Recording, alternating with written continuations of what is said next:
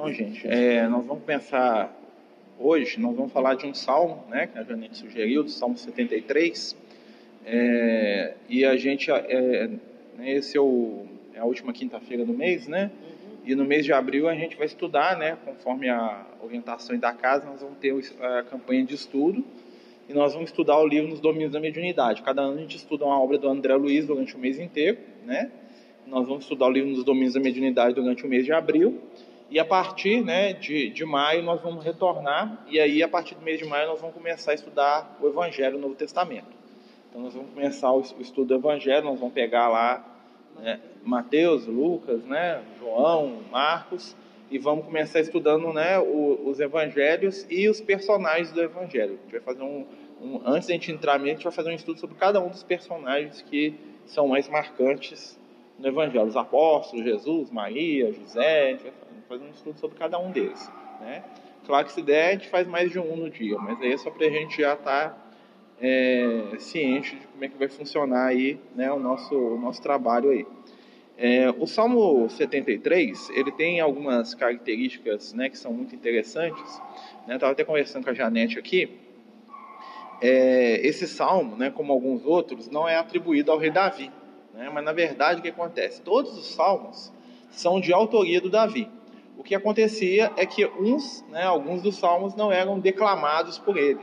Né? Existia lá na literatura rabínica, lá, que é a literatura lá do pessoal da época de Jesus, né, dos rabinos, dos autores da lei, que eles dividiam os salmos em dois aspectos, né, os salmos honrosos e os salmos desonrosos. Os salmos desonrosos seriam aqueles que é, demonstrariam fraqueza do, do, do, salmista, ou então dizer, demonstrariam situações em que não é muito é, digno né, a, do, do, salmista recitar. Né? Então, normalmente, é, esses salmos eram atribuídos a outros personagens, principalmente as pessoas que declamavam. Né? Dentro da, da, da, da, tribo de Judá, né, que era a tribo do rei Davi, é, eles tinham uma ligação muito grande com os levitas, né, que era uma outra tribo, a tribo de Levi.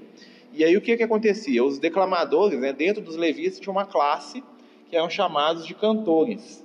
Os cantores eles tinham com, né, com intuito, eles faziam as orações durante os cultos religiosos nas sinagogas e no templo, tá? E normalmente toda a oração do israelita era cantada, normalmente, tá? Existiam outros tipos de preces, mas vamos dizer assim, 90% das preces deles eram em forma de cântico, né? Por isso você vai ver que o, os judeus, né, o próprio Jesus vai lá quando ele recita lá na, na cruz lá um dos salmos também, né? E, e, era um hábito comum deles. E aí o que, que acontece? Esse salmo aqui, né, conforme a gente estava pensando, né, a Janete sugeriu, eu estava lendo lá em casa, ele fala muito da nossa situação atual. Né? Na verdade, ele vai trazer é, algumas questões que nós estamos vivendo aqui hoje. Eu vou ler aqui umas partes e a gente vai comentando aí junto. Está lá assim, ó. Verdadeiramente bom é Deus para com Israel, para com os limpos de coração. Quanto a mim, os meus pés quase se desviaram. Pouco faltou para que escorregassem os meus passos. Pois eu tinha inveja dos nécios, quando via a prosperidade dos ímpios. Porque não há apertos na sua morte, mas firme está a sua força. Não se acham em trabalhos como outros homens, nem são afligidos como outros homens. Por isso a soberba os cerca como um colar. Vestem-se de violência como de um adorno os olhos deles estão inchados de gordura e eles têm mais do que o coração podia desejar.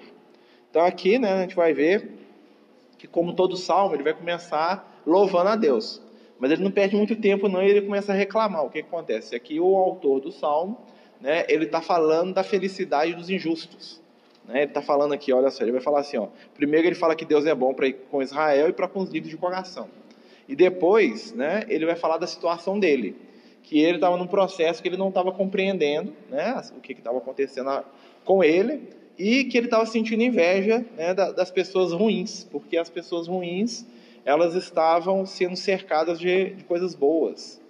Né, é uma coisa que a gente sempre vê também, às vezes a gente reclama muito, né, fala que o cara rouba, faz, é apronta e dá tudo certo para ele, às vezes quem trabalha sofre. Né? Tem um texto no Evangelho segundo o Espiritismo, né, que fala disso também, fala assim, se fosse um homem bom, tinha morrido. Se fosse um homem de bem, teria morrido. É, se fosse um homem de bem, teria morrido. Né? Porque fala que o mal, né, ele se salva quase que sempre. Né? O, o, e o Kardec também questiona isso, né? que é o mesmo questionamento que está aqui dentro do livro, do Salmo. É o mesmo questionamento que nós estamos fazendo hoje. Por que, que o mal aparente né, prospera também de maneira aparente? Né? Ele vai falar aqui, ó. Porque não há apertos na sua morte, mas firme está a sua força. Né? Eles falam assim que eles não, eles não sofrem. Não se acham em trabalhos como os outros homens, nem são afligidos como outros homens. Né? Isso é a visão dele, né? de quem está com inveja. Isso é a visão do invejoso. Né? E a soberba o cerca como um colar. Olha que interessante. Soberba é o quê? Né? Aquela vaidade, aquele orgulho exacerbado né? de se achar. Né? Olha só.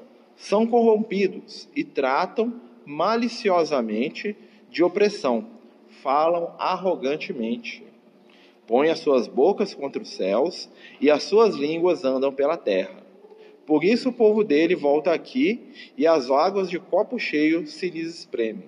E eles dizem: Como sabe Deus? Há conhecimento no Altíssimo? Normalmente quem está muito bem duvida até de Deus. Né? Tem uma frase que eu gosto muito lá do livro Paulo Estevão, né? Que é a frase do Salmone, ele fala para o Gamaliel, ele fala assim, é, você não precisa de um Salvador. Né? Por que, que ele fala isso? Porque ele estava com a situação, né? ele estava com saúde, ele era bem estimado, ele era rico, né? Ele tinha toda uma condição de respeito na sociedade que ele estava, né? E o amigo dele estava lá, leproso, abandonado, esquecido. E tinha sido mesmo colega e tinha, dele. E tinha, né, eles, eles tinham o mesmo nível e ele perdeu tudo, né? E ele fala isso, fala, só quem perdeu tudo vai sentir a necessidade de um Salvador, né? De um Messias. O Messias realmente veio para aqueles que perderam, né? Só que, né, nesse momento aí o Gamaliel ele aproveita, né? E, e como ele não, não era bobo nem nada, né, ele vai pelo amor, né? Ele fala assim, é mesmo, ele aprende com a lição do amigo, né? E aprender com a lição do outro é o melhor caminho para o nosso processo evolutivo, porque a gente não precisa sofrer, né? Porque nós podemos aprender, né, com as provas alheias. Né? O que acontece é que é raro acontecer isso, né? Normalmente a gente tem que passar pela mesma prova para poder entender. Então aqui ele está reclamando, olha só. Aí ele agora vai falar para mim, ó, na verdade em que vão tenho purificado meu coração e lavei as minhas mãos na inocência, pois todo dia tenho sido afligido e castigado pela manhã. Se eu dissesse, falarei assim, eis que ofenderia a geração dos teus filhos. Quando pensava em entender isso, foi para mim muito doloroso, até que entrei no santuário de Deus e entendi eu o fim deles. Então aqui ele está né, tá na típica né? Aqui o autor está na típica é, síndrome de coitadinho. Ele está reclamando o quanto ele sofre, né? E o quanto os outros são felizes e por que, que Deus está fazendo isso. Já que os outros até blasfemar de Deus, né? nem acreditar em Deus, eles acreditam e estão lá bem. E ele fala assim: ó, quando eu entrei no santuário de Deus, então eu entendi o fim dele. O santuário aqui é intimidade. Tá? Santuário é sempre o, o reflexo do nosso íntimo. Vamos lembrar lá do Leon Denis, né? que ele fala que o nosso templo é o coração, né, que o nosso altar né, é o espírito. Então, o que é o, que é o santuário? O santuário é quando você entra na própria intimidade. O entendimento só vem até nós quando a gente mergulha dentro de si mesmo e tira desse mergulho algum tipo de aprendizado espiritual. Por isso que as situações tendem a se repetir. Né? Toda repetição é sinal de lição não aprendida. Então, quando a, a lição, quando nós aprendemos, a lição cessa de vir até nós. É como aquela professora que está sempre dando mesmo para casa para a criança, porque o menino não aprendeu a fazer a conta de 2 mais 2. Enquanto ele não superar o 2 mais 2, ele não consegue ir para a próxima etapa, que é o 3 mais 3, que é o 4 mais 4. Né? Uma coisa... Você falando do, do coração, né, que é o santuário, é, você citou Leão Denis, mas tem uma poesia linda também do Parnaus de Lentumo, que é da Alta de Souza, que ela fala, né? Volve ao teu coração, que é a mais alta de todas as capelas, e é lá que Deus te responde, no coração. Essa poesia é linda, chama acho que Correio Fraterno. Está no livro Parnal de Leitura. o livro do Chico. É, primeiro livro que o Chico psicografou. Muito bonito. Olha só o que ele vai falar aqui. Ó. Certamente tu os puseste em lugares escorregadios, e tu os lanças na destruição. que é escorregadia? Toda prova que envolve materialidade é escorregadia. Por quê? Primeiro, porque é, é, nos ilude. Né? Segundo, que quando a gente anda com muita certeza, a chance da nossa queda é muito maior. Né? Até a gente estava comentando aqui. Os, os maiores acidentes acontecem com as pessoas mais especializadas em determinado assunto. Por quê? Porque tem confiança demais. Então, que a pessoa que acha que é o melhor motorista do mundo, ele que tem chance de ter um acidente. Por quê? Porque ele confia tanto que ele se torna displicente. Né? Aquele médico lá que acha que é o melhor cirurgião de todos, ele confia tanto, acha que faz tão bem, que ele pode cometer um erro ali, às vezes deixa um, um bisturi, deixa uma, uma, tesoura dentro da pessoa. O que, que é isso? É excesso de confiança. Né? Junto com o saber vem o excesso de confiança. O excesso de confiança normalmente é uma grande causa de queda. Então, quando a gente acha que a gente domina alguma coisa, né, nós temos uma chance de cair. Por quê? Porque a gente relaxa, né? A gente não toma muito cuidado. Então vamos lá, aqui ó, continua. Certamente tu os puseste em lugares escorregadios, e tu os lanças em destruição. Como caem na desolação, quase num momento, ficam totalmente consumidos de terrores. Como um sonho, quando se acorda, assim, ó Senhor, quando acordares, desprezarás a aparência deles. Então, o que ele quer dizer aqui? Está falando da ilusão da vida. Apesar que aqui tem um tom um tanto quanto de vingativo, né, que ele está pedindo para Deus ir lá e, né, tipo assim, cadê Deus, né, vai resolver o problema, né? A gente tem que entender que a construção de raciocínio espiritual naquela época é diferente da nossa. Talvez nem tão diferente, porque nós ainda estamos, nós ainda estamos muito nessa sinergia, né? Marcelo, dá para perceber nesse sal, né, gente? Não sei se vocês concordam, que ah, sempre os amigos espirituais falam assim, que a evolução é, intelectual avançou rapidamente, mas a moral ela é muito lenta. Vocês estão vendo como que ele está falando aqui a mesma coisa que a gente está vivendo hoje? E, e, a gente também, às vezes, pensa isso. Fala, poxa, mas eles fazem coisa errada e eles têm uma vida boa. Eu trabalho, batalho, batalho, batalho, passo dificuldade. E não tem. Já, a maioria de nós ainda, quer dizer, igualzinho, gente. E olha que Salmos foi escrito, ó, muitos anos antes de Cristo. Muitos anos antes do Cristo. Pensa bem. Foi o quê? 700 anos? 900. 900? É porque teve 400 anos que não teve comunicação, né? Você vê, gente. Quantos anos? E a, a nossa evolução moral praticamente está essa aqui. É a mesma coisa, né? É. É, tem um amigo espiritual que fala que para a gente entender uma pessoa é, é muito simples, é só você buscar saber qual é a concepção de Deus que ela tem. A concepção de Deus da pessoa vai dizer de toda a estrutura psicológica dela e do que, que são, quais são os valores dela. Então o que acontece? Você vai ver que esse Deus aqui que ele está clamando aqui é um Deus exclusivo. É um Deus dele, né? Um Deus dele, da tribo, do grupo, né? É, o povo de Israel, eles tinham, né? Na verdade, não é só o povo de Israel, todo mundo, né? Naquela época e ainda hoje, tinham isso muito forte, né? Esse senso de clã, de tribo, de grupo, né? Que é uma proteção de certa maneira, uma evolução da ideia da família, porque eles se viam como uma grande família, mas ao mesmo tempo tinha um, um, um efeito colateral isso aqui. O que, que era? Eles não conseguiam interagir com aquilo que era diferente. O diferente, o externo, era sempre o inimigo a ser vencido, inclusive por Deus. Né? Era muito difícil para eles entenderem que Deus pudesse fazer alguma coisa para quem não fosse da, tri da, da tribo, da religião deles. É Ainda Deus hoje. Tribal, né? é? Deus tribal. É o Deus tribal mesmo. É muito diferente do Deus de Jesus. Por isso que muitas vezes Jesus fazia algumas coisas que o pessoal ficava meio assim. Porque o Deus que, que eles entendiam era um Deus para eles. Então Deus não tinha que fazer nada para ninguém, não. Deus era deles. Né? Deus prometeu, foi para Abraão, não prometeu, não foi para os romanos, foi para. Então eles tinham isso muito forte. E ainda hoje, né, isso existe muito forte dentro da questão da religião. Por quê? Porque cada denominação religiosa, né, que se não tomar cuidado, começa a realmente pensar que Deus, que Jesus, que o Evangelho é uma propriedade né, deles. Ou seja, é algo exclusivo. Né? Aí eu começo a ter o meu Jesus espírita, vai ter o Jesus católico, né? E quando a ideia do Cristo é a ideia de universalidade, uma ideia né, que transcende nossa, essas questões de limite. né, a grande dificuldade nossa no mundo de regeneração nem é tanto né, tá, a vitória moral, é realmente a questão da convivência com o diferente. Isso é uma coisa que está difícil para a gente lidar. Por quê? Porque nós gostamos de ficar perto de quem tem o mesmo padrão de sintonia. Então, o que, que acontece? É, um dos grandes motivos do nosso atraso no processo de regeneração é exatamente a nossa dificuldade de lidar com o outro. Né? De, por isso que às vezes as pessoas separam tanto ao invés de, né, você vê assim, o cara né? A gente discorda um pouquinho, o cara vai e abre outra igreja, abre outro negócio, né? Por causa de, abre outra empresa, por quê? Porque eu discordei, eu queria laranja, ele colocou azul, então você fica com o seu laranja aí, que, né?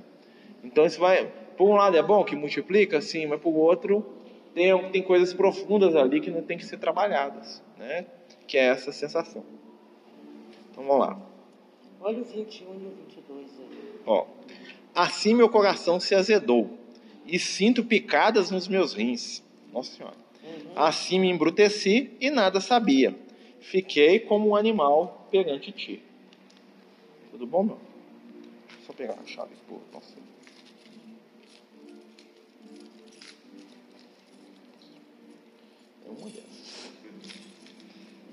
É, o que que acontece? A gente vai notar aqui o coração, porque o que acontece? Os antigos achavam que o sentimento ficava no coração, tá? É, isso aí veio da, da cultura dos egípcios. Não está muito errado, não, né? porque os, os espíritos falam que, que, a, que a alma, a sede da alma no nosso corpo, se fosse localizar, está na cabeça ou no coração. Né? E, e Jesus também falava que o coração está cheio, né? aquilo que a boca fala é o que o coração está cheio. Mas fisicamente falando, não é. Né? Tanto é que os egípcios eles achavam que o cérebro não valia nada. Primeira coisa, o coração eles tiravam, colocavam num vaso lá, um vaso canópio o rim também, e ficava lá o coração, do lado da múmia lá, né? O cérebro eles enfiavam tudo no nariz da pessoa, tiravam e jogavam no lixo. O cérebro não ia para nada, né? É, jogava o cérebro fora. A múmia não precisa do cérebro, não, o coração vai precisar. É, talvez até para entender que eles precisam de sentimento, né? Que é a questão deles. Aí ele vai falar aqui, ó, meu coração se azedou e sinto picadas nos meus rins, porque o rim, o rim, ele é, para o judeu, o rim simbolizava a divisão. Tá? Como ele fica no meio do corpo, né, e eles não sabiam muito bem para que, que o rim servia, né, eles, eles tinham um negócio de cingir os rins, que era colocar o cinto, tá? E eles sempre colocavam o cinto na altura dos rins. Por quê? Porque normalmente eles tinham dor, pedra no rim, essas coisas. Então a pressão, quando você aperta, alivia. Então quando eles sentiam dor nos rins, eles achavam que tava tendo, alguma coisa estava picando eles, porque a dor nos rins parece uma facada, né? Então, é, eles tinham essa. É um senso comum, né, gente? Mas isso aqui tem um simbolismo espiritual, porque o rim ele é responsável por quê? Por filtrar, né? Então, quando, o que é, que é o problema de rim? Dificuldade de filtrar as energias. Né? Todo problema de rim está ligado com a nossa dificuldade de absorver algumas coisas, de lidar com algumas coisas. Então, o problema no rim, né? E a pedra no rim? A pedra no rim está ligada com o quê? Intransigência, dureza, né? rigidez demais, né? Então, assim, cada caso vai ter uma, uma, uma vamos dizer assim, uma, um reflexo espiritual, né? Cada um deles vai ter um reflexo. Então, a pedra no rim é a rigidez, a dor, né, o cólico, essas coisas de rim, vai ter a ver mesmo com a dificuldade de filtrar as emoções, as energias, né? Esse livro é como um racional a tua presença. Né? Que. Assim me embruteci e nada sabia. Fiquei como um animal perante ti. O que, que ele está querendo dizer aqui? Ele está falando assim que ele não entende. Como ele não entendia as leis espirituais, ele agia como um animal. É, mas aqui ele está falando não no sentido de entender o irmão dele, sim de entender Deus. É como se ele estivesse pedindo desculpa para Deus. Tipo assim, Deus está fazendo alguma coisa muito errada nesse mundo. Né? Porque ele não está punindo as pessoas ruins, eu estou aqui sofrendo, ele, me, ele não me favorece. Né? Mas eu fiquei pensando nisso e eu cheguei à conclusão que não, Deus está certo. Né? Deve ter algum motivo. Tá? É, é como se ele estivesse conversando com Deus. Vamos lá. Todavia, estou de contínuo contigo. Tu me sustentaste pela minha mão direita. Né? Então, falando que Deus está sustentando pela mão direita. Por quê? Porque eles acreditavam que a mão direita tá, é o lado bom da pessoa. Né? E a mão esquerda é o lado ruim. Tá? Tanto é que o canhoto era mal visto. É, isso até pouco tempo atrás, né? Eu lembro que um colega meu que ia para a escola ficava de braço amarrado, assim. Ó. O menino ficava com o braço amarrado para poder aprender a escrever com a outra mão. É, eu lembro disso. É. É, é, isso aqui veio lá da Bíblia. Veio da Bíblia, né? Porque tanto é que o nome direito, né? Ou seja, o lado certo, né? O lado direita, né? A mão direita, né? A esquerda, né? A destra e a sinistra, né? Sinistra, ruim, né? Em português de Portugal, né? Portugal, né?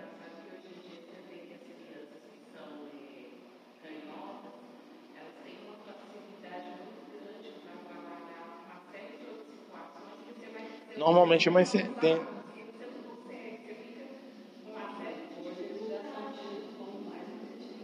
É, é, o lá, é, exatamente. Agora, meu neto é canhoto.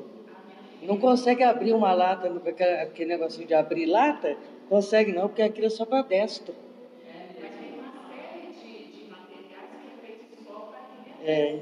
É um mundo, né?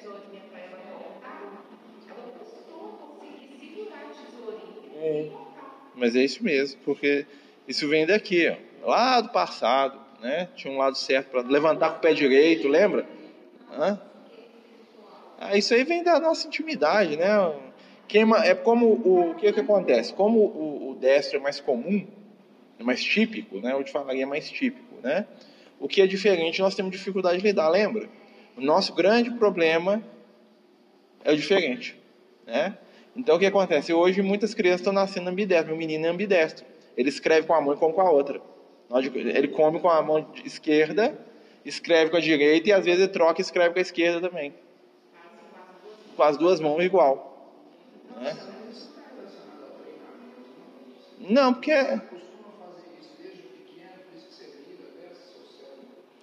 Não tem uma resposta científica, não, mas normalmente tem, é, pode ser mudado com treinamento, mas tem uma tendência que já é instintiva na pessoa.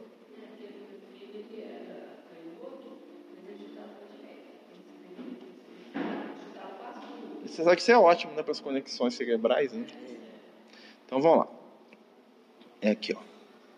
Guiar-me-ás com teu conselho, e depois me receberás na glória. Quem tenho eu no céu senão a ti? e na terra não há quem eu deseje além de ti. Agora está puxando o saco de Deus. Uhum. Né? É para você ver que é o rei Davi mesmo. Entendeu?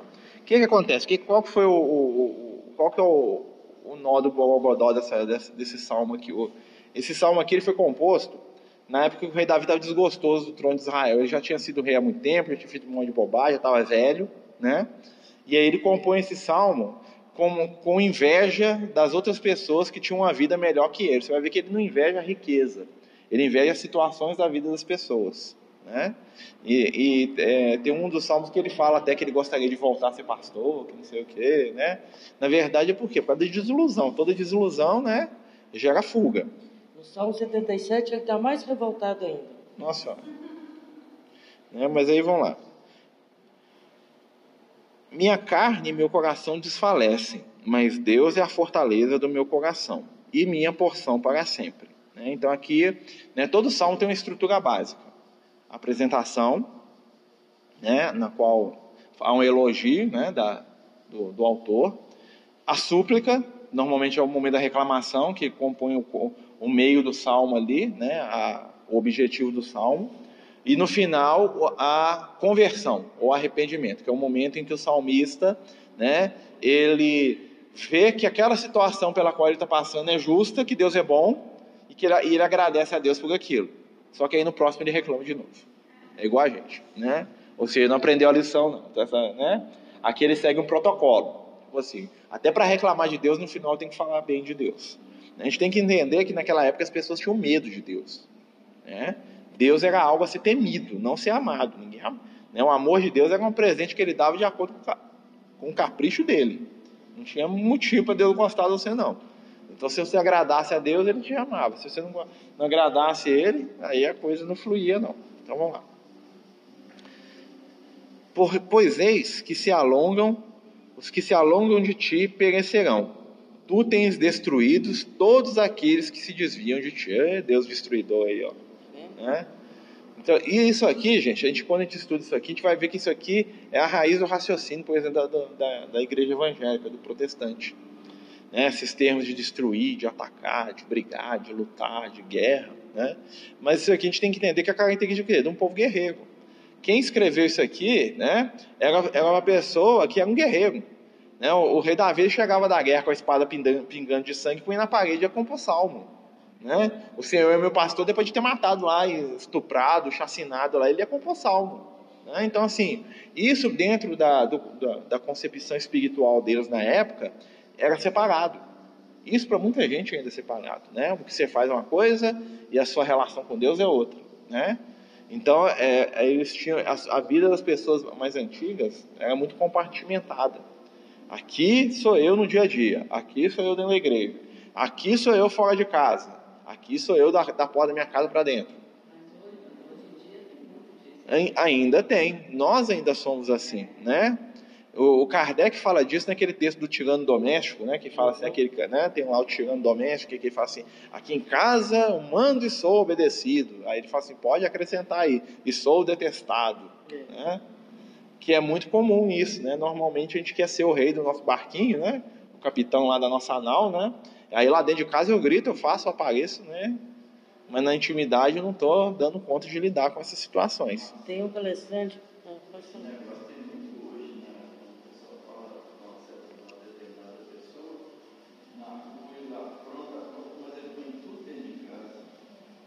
É, antigamente era assim, né? É.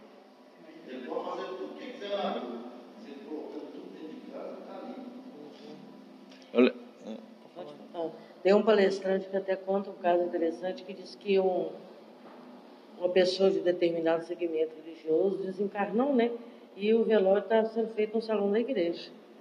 Aí a mulher e a filha tinham ido em casa para talvez descansar um pouco e tal.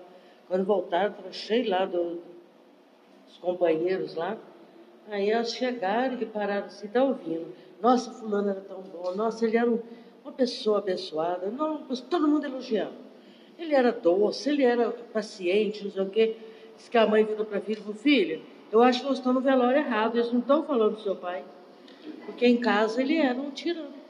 Então eu acho que nós estamos no velório errado, não estão falando. Morreu, ficou bom, né? É morre e fica bem. Ainda bem que nós aprendemos a falar bem, porque antigamente a gente falava mal, meio na lata, né? Então, assim, mas, né?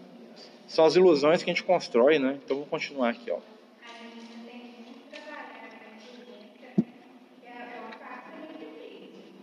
Certeza.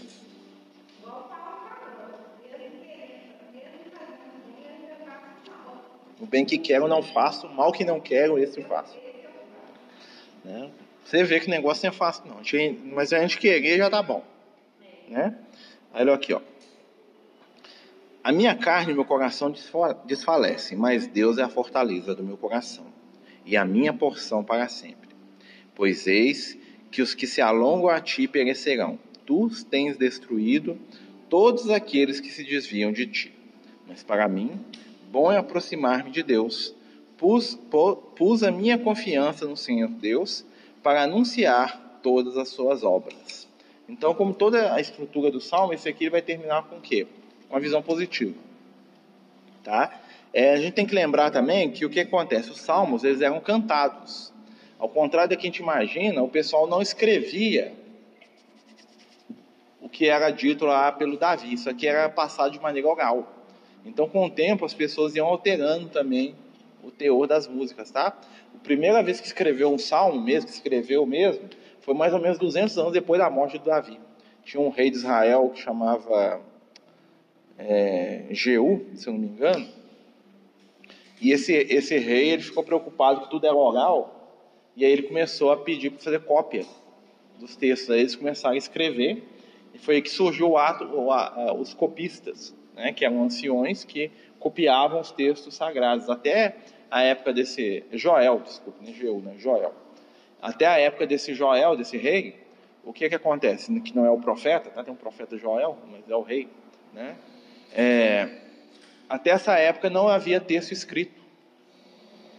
Era tudo oral. Então o cara ele tinha que decorar tudo. Tá? Uma das funções do sacerdote era decorar tudo. Então o cara às vezes sabia um salmo, mas sabia o salmo inteiro, porque decorava, não ficava contando para o outro. Por isso tinham vários. Tá? Agora, a escrita deles é uma beleza, né? Só consoante, não tinha espaço entre as palavras. Não tinha vogal? Não tinha, é, e não tinha pontuação nenhuma. Ótimo. É tudo, assim, é tudo É, só mas- consoante. É porque a- o alfabeto judaico. ele- É porque o. o- é simples. É, começava tipo assim, Deus, né? Eu gosto muito de você. O salmo seria o seguinte, se a gente fosse falar hoje. Deus, você é um cara muito bom, muito gente boa, né? Eu sei que você gosta da gente, mas eu não estou entendendo isso que está acontecendo comigo. Aí começa a reclamação. Né? Mas eu sei, Deus, né? Que você vai colocar as coisas no lugar, vai punir aquele meu inimigo lá, lembra? Aquele lá que está rindo na sua cara. Você sabe, né? Que quando né, eu estou aqui sofrendo, meu inimigo está rindo de mim, isso quer dizer que ele está rindo do Senhor por tabela, porque eu sou o seu escolhido né? Então, né, eu sei que, que a sua mão poderosa vai pesar sobre aquele ímpio lá que está me perseguindo, mas eu confio em Deus, eu confio que você vai reservar tudo de bom para mim e aquele meu irmão lá, aquele meu irmão, aquele meu inimigo lá que está me perseguindo, eu sei que sua mão poderosa vai trazer a destruição para ele. Tem, tem certeza, né, Deus? Por isso que eu vou terminar aqui dizendo o quanto eu te amo e o quanto confio no Senhor. Né? Muito obrigado aí por ter me escutado né? Confia aí que as coisas vão mudar a partir de agora. Depois dessa conversa que nós tivemos aí, as coisas vão mudar. Basicamente o salmo era isso, né? Então, é, é, de certa maneira, o que é que acontece? É, tem um termo que é usado na igreja evangélica, né? Não estou pegando no pé, não, é porque eles associam muita coisa, que é pôr o Senhor à prova. Pôr o Senhor à prova. Pôr o Senhor à prova quer dizer o seguinte: você desafiar Deus a fazer uma coisa que Ele prometeu para você. Né? Então, se Deus te prometeu prosperidade, você vai dar todo o seu dinheiro aqui na fogueira santa aqui, porque você está desafiando. Você assim, ó, Deus, eu acredito em você, agora você faz sua parte, me dá aquela casa, aquele milhão que eu estava querendo. Né? A minha parte eu fiz. Então, eu provei a minha fé. Eu fiz igual o profeta Elias, botei fogo em tudo. Agora eu estou na sua mão. Eu vou ficar rico, eu vou ficar rico. Né? Mas se eu ficar pobre, né? você pode até me deixar pobre, porque o senhor pode tudo. Né? Só que vai ter um problema. Se eu ficar pobre, o que, que vai acontecer? Né? O meu irmão vai ver que eu fiquei pobre, vai blasfemar do Senhor, falar lá, cadê o Deus do Marcelo que deixou ele pobre daquele jeito lá? Aquele Deus do Marcelo não vale nada. Nem estou querendo que ele fale isso, tá, Deus? Mas né, vai acabar acontecendo essa situação. Né? É uma chantagem emocional né, que a gente fazia. Oi?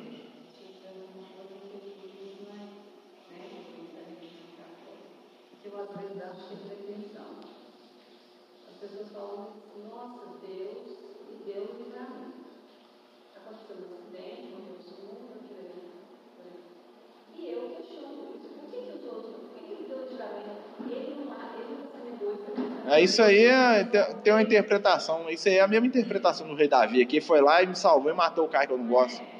Né? Deus, Deus ama a todos por igual. Jesus, quando ele, tá, quando ele vai trazer o evangelho, ele mata isso quando ele fala assim: "Deu- o Deus que faz chover sobre justos e injustos. Acabou. Né? Gente, eu vou ali que nós temos uma reunião agora. Né? A gente vai